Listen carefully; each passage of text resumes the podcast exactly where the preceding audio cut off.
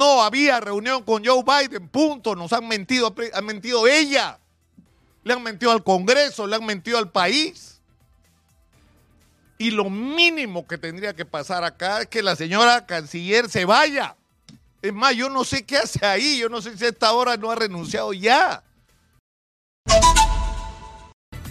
Yo creo que lo que estamos viviendo era más o menos inevitable consecuencia de la manera como se han manejado las cosas y como han ocurrido en los últimos tiempos. Cuando Pedro Castillo ganó las elecciones por cuarenta y pico, cuarenta mil y pico de votos, estaba claro, porque las ganó, y ya esa discusión debería terminar. Eh, y perdió las elecciones no porque alguien se las robara, sino porque manejaron muy mal su campaña y deberían voltear los ojos a otro lado para mirar quiénes son los responsables de esa segunda derrota, porque con PPK perdieron por menos de 40 mil votos. Lo que quedó claro en esa elección es que estábamos en un país profundamente dividido y que ese país dividido necesitaba buscar un encuentro, constituir un gobierno de unidad nacional que abriera un proceso de transición que permitiera salir de eso que mostró las elecciones. A la segunda vuelta pasó un candidato con 18% de los votos y una candidata con el 11% de los votos. O sea, entre los dos ni siquiera sumaron el 30% de los que fueron a las elecciones. Porque si lo comparas con el universo electoral, el porcentaje se reduce aún más.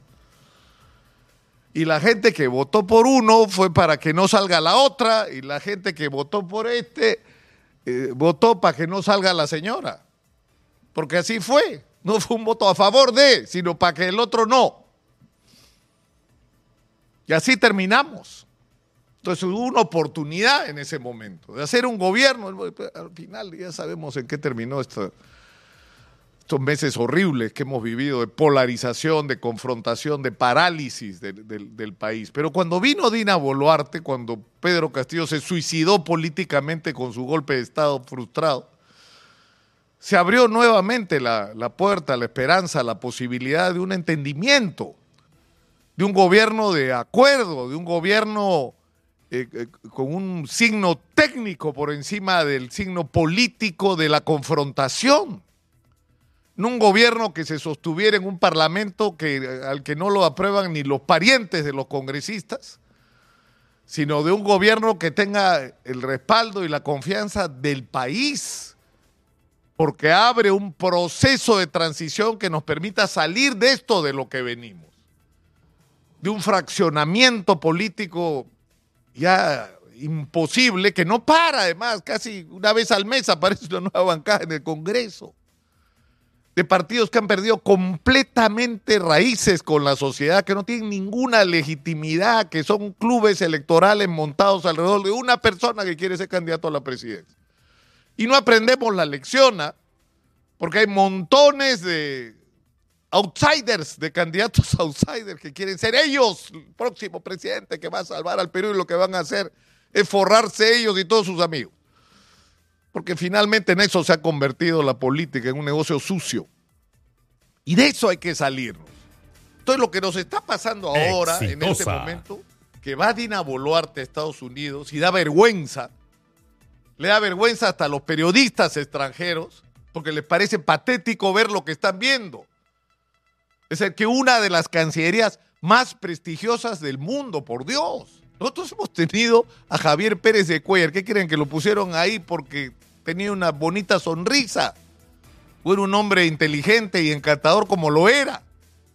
No, sino porque era el representante de una manera de, posicionarse en el mundo. Un país pequeño con diplomáticos de lujo que cuando había un conflicto en cualquier parte del mundo se les tomaba en cuenta para ayudar a resolver los problemas. Porque había una tradición de la diplomacia peruana que estas semanas últimas ha dado vergüenza. Ha dado vergüenza inventando reuniones que no estaban programadas con Biden, con la secretaria de Estado. La presidenta Dina Boluarte haciendo el ridículo, corriendo en el pasillo al lado de Biden para decir que se reunió con él. Por Dios. No había reunión con Joe Biden, punto. Nos han mentido, han mentido ella. Le han mentido al Congreso, le han mentido al país. Y lo mínimo que tendría que pasar acá es que la señora canciller se vaya. Es más, yo no sé qué hace ahí, yo no sé si a esta hora no ha renunciado ya. Porque nos han hecho daño hacia adentro del país, como decíamos el viernes, ¿no? Porque crea un sentimiento de molestia y hacia afuera porque nos ha desacreditado, porque hemos hecho el ridículo internacionalmente. Entonces, el objetivo de ganar confianza hacia el Perú ha resultado exactamente en todo lo contrario. ¿Y esto por qué ocurre? Porque así estamos. Porque esta gente, igual que los congresistas, lo único que quieren es mantenerse hasta el año 2026 para disfrutar los privilegios. Y eso que todavía no empezamos a rascar y no nos enteramos de lo que está pasando, de lo que está pasando con los contratos, con las concesiones, con todo lo que se está firmando. Todavía no lo sabemos, pero lo vamos a saber, como ha ocurrido con los gobiernos anteriores. Lo vamos a saber. Entonces, ¿qué hacemos para salir de esta situación? Fíjense ustedes, mientras la señora Dina Boluarte está haciendo el ridículo en Washington, en Lima se produce el desborde. Que algunos quieren asociar que este desborde, esta bronca que ha habido en toda esta zona crítica de, comercio ambulatorio, y, o sea, la Victoria, el Agustino, Ate, San Luis, es una guerra entre mafias. ¿Qué guerra entre mafias? La gente se hartó de pagar cupos. Se hartó del clima de inseguridad y de violencia que se vive y la manera como se ha expresado es esta reacción violenta, ¿no? Explosiva contra los extorsionadores extranjeros, en este caso venezolanos, pero eso ha empezado a traer consigo una cadena, que no solo tenemos un problema con los delincuentes venezolanos, tenemos un problema porque hay dos millones de venezolanos en el Perú que tienen necesidades que hay que atender, que no estamos atendiendo debidamente, que son muchos de ellos trabajadores calificados que han entrado a un mercado laboral ya golpeado y agobiado por la informalidad, donde hay dos trabajadores que están compitiendo por la misma chamba, uno peruano, un venezolano. ¿A quién le das la chamba? Al venezolano que te acepta cualquier horario y ganar menos del mínimo si fuera necesario porque están desesperados. Entonces, ha saltado también el problema social, frente al cual no hemos tenido ninguna respuesta. PPK dijo que vengan todos. Ahora, pues, PPK, ¿dónde estás?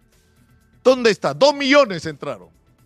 Sin ninguna política, ni siquiera los tenemos registrados. Ni siquiera sabemos quiénes quieren regresar a su país para organizar la vuelta, quiénes se quieren quedar para siempre, para incorporarlos a la sociedad peruana y, aprovechar al máximo sus potencialidades.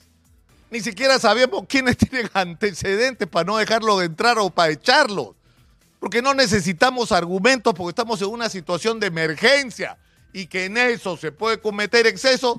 Por supuesto, pues, que se pueden cometer excesos. ¿En qué mundo viven ustedes? ¿En qué mundo viven? Entonces, esto, esto, el único arreglo que tenemos a esta situación, porque ya, ¿qué, qué se puede esperar del Congreso? ¿No? Te volteas a mirar al Congreso y ¿qué te encuentras? Están ahí y ahora nos vamos a tirar a los de la Junta Nacional de Justicia para nosotros controlar quiénes nombran los jueces. Entonces así manejamos los juicios anticorrupción. Ya, y de ahí, ¿qué más? Ya, de ahí nos tiramos al del Jurado Nacional de Elecciones para poner uno nuestro para las próximas elecciones y ganarlo nosotros. Ni siquiera, y ni siquiera hay nosotros porque Keiko quiere ser candidato a PPK, no, PPK ya no, ¿no? Eh, Hernando de Soto quiere ser candidato, Porque quiere ser candidato, Acuña quiere ser candidato, ¿qué habrá? Todos quieren ser candidatos. Y hay 12 más. 12 más candidatos solo para hablar de la derecha y de la izquierda, ya ni les hablo, pues, porque eso ya es una alucinación, simplemente el fraccionamiento. Están en otro país. Entonces yo creo, y quiero ser muy breve, pero yo creo que es necesario detenernos, ser claros en que este país necesita un cambio.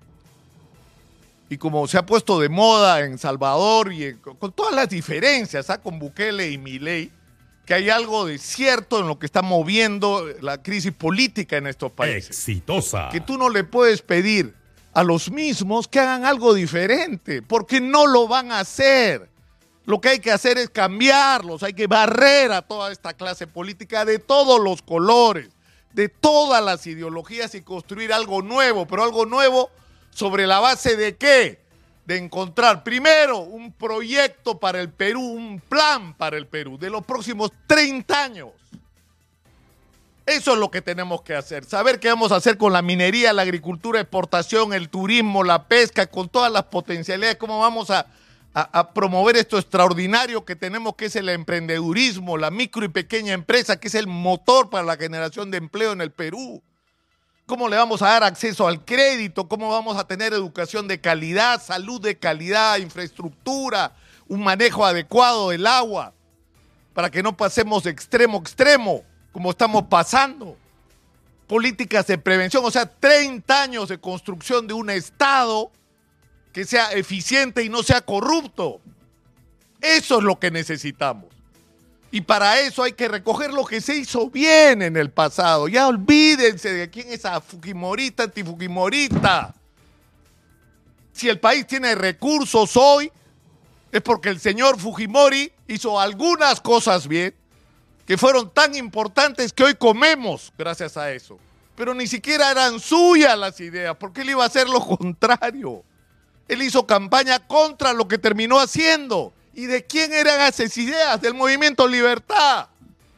Entonces recuperemos esa experiencia en el sentido positivo. Necesitamos un movimiento que se construya alrededor de un plan para el Perú, uno, y dos, que reclute a gente que no tiene la mano sucia de la política. A gente que no hace política, pero construye país desde donde esté, desde la micro y pequeña empresa, desde los gremios empresariales, desde las cámaras de comercio, las juntas de usuarios de riego, los gremios agrícolas, los sindicatos, las cámaras empresariales, las universidades, los colegios profesionales. De ahí tiene que ser esta nueva cabeza que dirija al país. Mil necesitamos. Mil. Dígame si no hay mil personas decentes, capaces conscientes de lo que hay que hacer cada uno en su sector y en su área, que sean capaces de juntarse alrededor de un objetivo común y transformar este país. ¿Y cuál será la ideología? ¿Qué me importa cuál sea la ideología? Lo que importa es el plan. Ese es el único camino para transformar el Perú. Porque si no lo hacemos, no solo vamos a tener, vamos a tener dos problemas un país agobiado por la violencia social, la explosión, la confrontación llevada a un nivel que no ni imaginamos, y un país en el que los jóvenes se van porque le perdieron la esperanza. Y estamos a tiempo, estamos a tiempo, pero una vez más ya no tiene sentido plantearle demandas a los políticos. Los políticos se tienen que ir. Yo no sé si todos son, como dice mi ley, chorros de mierda, dice mi ley, ¿no es cierto? Choros. Chorros en Argentina y choros. Porque lamentablemente la mayoría lo son. La mayoría lo son. Hay algunos que no lo son, pero son igual de ineptos, de ineficientes y al finalmente sigan bailando con la música de los que manejan la política en este país. ¿No? El mensaje tiene que ser a los que no quieren meterse en política y que van a tener que hacerlo. Porque si no lo hacen, quien va a pagar es el país. Van a pagar sus hijos y van a pagar sus nietos por su falta de decisión. Por lo menos lo estoy diciendo y lo estoy planteando en la discusión y creo que eso para algo tendría que servir. Soy Nicolás Lucar, esto es Hablemos Claro, estamos en Exitosa, la voz que integra al Perú, 95.5 de la FM en Lima, estamos en el canal 34 de Movistar